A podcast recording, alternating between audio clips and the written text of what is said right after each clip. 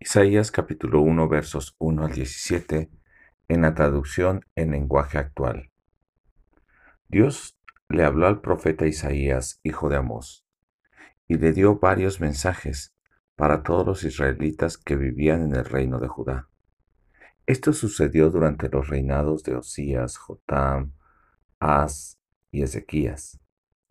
Dios le dijo a Isaías, tengo un pleito contra los israelitas, y el cielo y la tierra son mis testigos. El buey y el burro conocen a su dueño, y saben quién les da de comer, pero a Israel, el pueblo que formé, le falta inteligencia, se han rebelado contra mí. Todos ellos son pecadores, y están llenos de maldad. Se alejaron de mí, que soy el Dios de Israel. Me abandonaron por completo.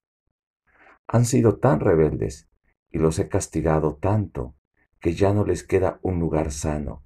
De pies a cabeza están cubiertos de heridas. Nadie se las ha curado ni vendado, ni les ha calmado los dolores con aceite. Se han quedado sin fuerzas. Israel está destruido, sus ciudades arden en llamas. Ante la mirada de sus habitantes, el enemigo se come sus cosechas. El país ha quedado desierto, pues un ejército enemigo lo atacó hasta destruirlo. Jerusalén se salvó de la destrucción, pero se ha quedado abandonada, tan sola como un guarda en un campo de melones, tan sola como una ciudad rodeada por el enemigo. Si yo, el Dios Todopoderoso, no hubiera salvado a unos pocos, Jerusalén se habría quedado en ruinas, como sucedió con Sodoma y Gomorra.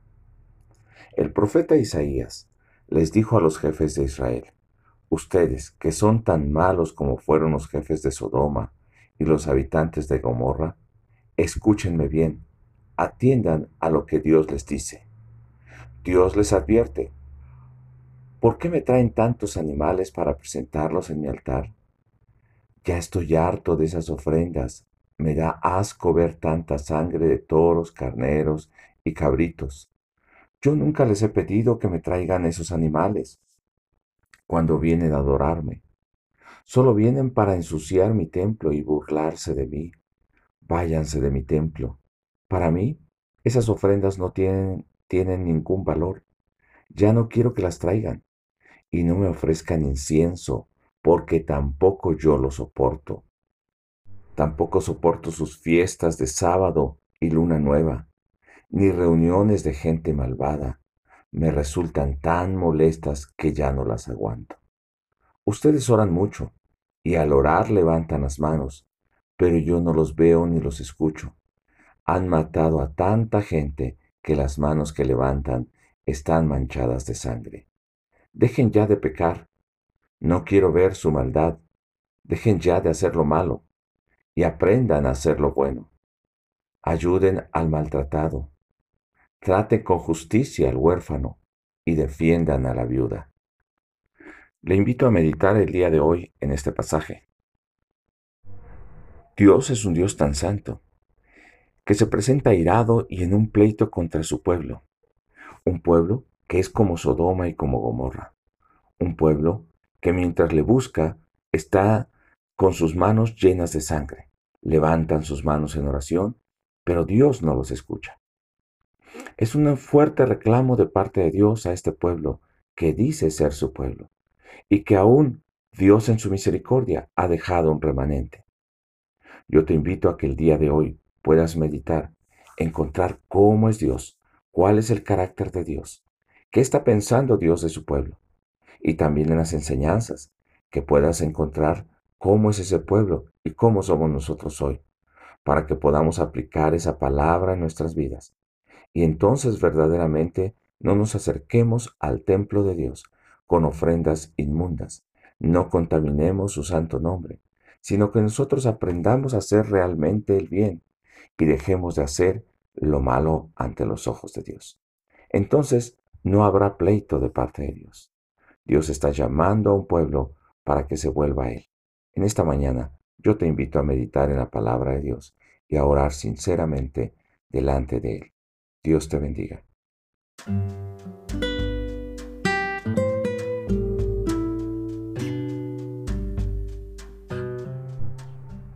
Buenos días. Isaías 1, 18 al 31. Es el pasaje que meditaremos brevemente. Y quiero que tú te pongas delante de Dios y pienses hasta qué punto Dios está hablando a tu vida. Dios hace una demanda y un reclamo, una denuncia contra su pueblo, que ahora son una nación injusta y pecadora. Entonces los llama a ponerse a cuentas con Él, para que sus pecados sean perdonados. De lo contrario, Dios traerá juicio sobre ellos. Antes eran una nación fiel, pero ahora se han vuelto tan malos que sus mismos líderes se han aliado por precio, por dinero contra el inocente, contra el huérfano, contra la viuda. Son amigos de gente malvada, son amigos de bandidos. Dios dice ya basta, voy a castigarlos, ahora ustedes son mis enemigos. Y entonces voy a hacer que ustedes se avergüencen de su pecado serán llamados árboles de justicia, serán llamados jardines. Pero si ustedes no se arrepienten, entonces serán como árboles con ramas secas. Dios hace una denuncia. Y en esa denuncia habla al pueblo que se decía pueblo de Dios y que vive de una manera diferente al llamado que le ha dado. Pero ahora también es un llamado para nosotros y yo te invito a que medites verso por verso a conciencia y encuentres el carácter, el actuar, la personalidad de Dios, el sentir de Dios contra el pecado y contra su pueblo que se ha revelado. El actuar de Dios trayendo juicio sobre ellos. Posteriormente, ponte delante de Dios y pregúntate si no has actuado de esta manera contra Dios, para que entonces puedas pedir perdón, reconocer tu pecado y volverte a Él, corregir todo aquello que está mal. Pero si Dios ha perdonado tu pecado y te ha limpiado, te ha hecho blanco como la nieve, también es momento de agradecer a Dios por esa obra tan maravillosa que ha hecho en tu vida. Toma tu tiempo y posteriormente ora agradeciendo a Dios todo lo que Él te ha revelado, su verdad, su palabra y porque has podido tener un encuentro con Él y has podido conocerle. Dios te bendiga.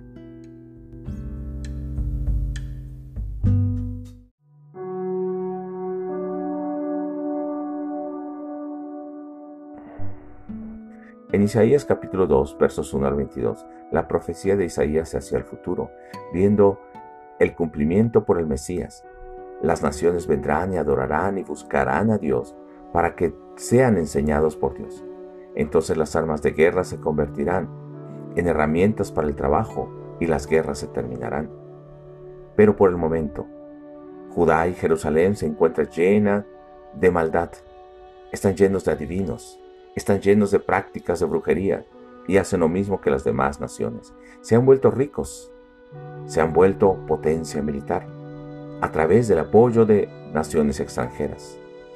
Pero la nación de Dios está llena de ídolos que han fabricado para su vergüenza con sus propias manos.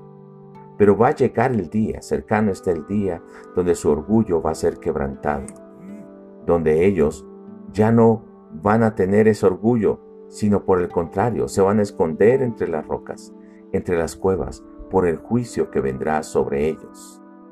Entonces van a tomar sus falsos dioses que fabricaron con sus propias manos y lo van a echar a la basura y los van a echar a donde es despreciable. Entonces, este pueblo va a dejar de confiar en su propio poder porque van a morir y solamente les queda confiar en Dios es un llamado de atención para que nosotros hoy, en las enseñanzas, podamos saber cómo se encuentra nuestra nación, cuáles son las prácticas de nosotros como creyentes y de la iglesia del día de hoy, que se llaman cristianos, o nos llamamos cristianos, pero vivimos en estas mismas prácticas. Hoy, medita en esta palabra y busca en las enseñanzas cuál era la actitud de esos pueblos, cómo se comportaban. Escribe verso por verso detalladamente lo que Dios te está diciendo de una manera concreta. Pero después, aplica tu vida. Y fíjate en qué punto estamos haciendo lo mismo que ellos. Entonces vamos a arrepentirnos y vamos a hacer una aplicación. ¿Qué es lo que vamos a cambiar hoy en nuestra vida? ¿Qué vamos a dejar de hacer? ¿Dónde vamos a poner nuestro orgullo? Y cuando Dios haya hablado nuestra vida, entonces agradece a Dios porque te ha mostrado su voluntad. Realmente tú has venido como esas naciones, volviéndote a Dios, pidiendo que Él sea tu guía. Adora a Dios y cumple lo que has escrito hoy que vas a vivir como la aplicación de esa palabra en tu vida. Dios te bendiga, hermano.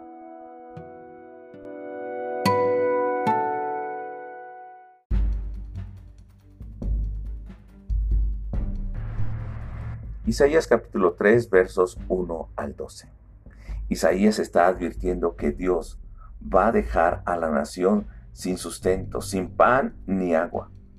Y los que antes gobernaban, los jueces, los profetas, las personas importantes, no serán tomadas en cuenta, sino que los niños, los inexpertos, los jóvenes, estarán al frente de la nación y entonces la vida se tornará muy difícil. Se perderá el respeto tanto que los jóvenes insultarán a los viejos.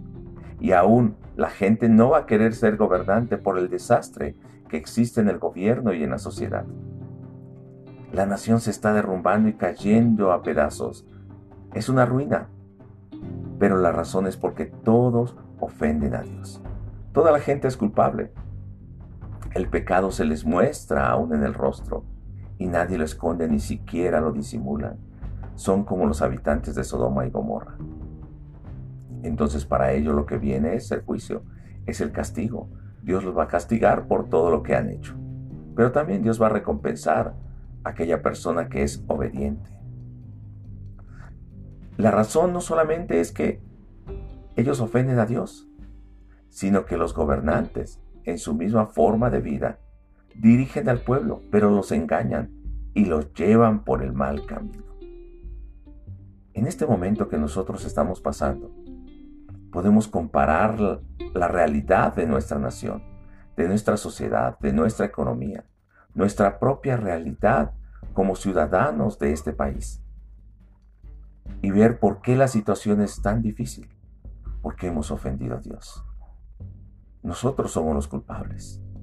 Es tiempo de reconocer nuestro pecado y volvernos al Señor. Te invito a conocer a través de este pasaje y encontrar en cada verso cuál fue el pecado, cuál fue el error de ese pueblo. Y después lo podamos aplicar a mi vida, no a la vida de los demás, a mi propia vida. Y escriba una aplicación concreta que hoy yo pueda cambiar eso en mi vida y yo pueda mostrar que estoy dejando de ser como esa gente que ha perdido el respeto, como esa gente que no tiene vergüenza por su pecado. Que yo me vuelva verdaderamente a Dios porque la vida realmente se ha vuelto difícil. En este día, yo te invito a orar por tu nación, a orar por la gente que está pasando dificultad, por los médicos, por los que están al frente de esta gran contingencia, y ponernos a interceder por nuestra nación para que haya arrepentimiento y venga la salvación. Dios te bendiga, hermano.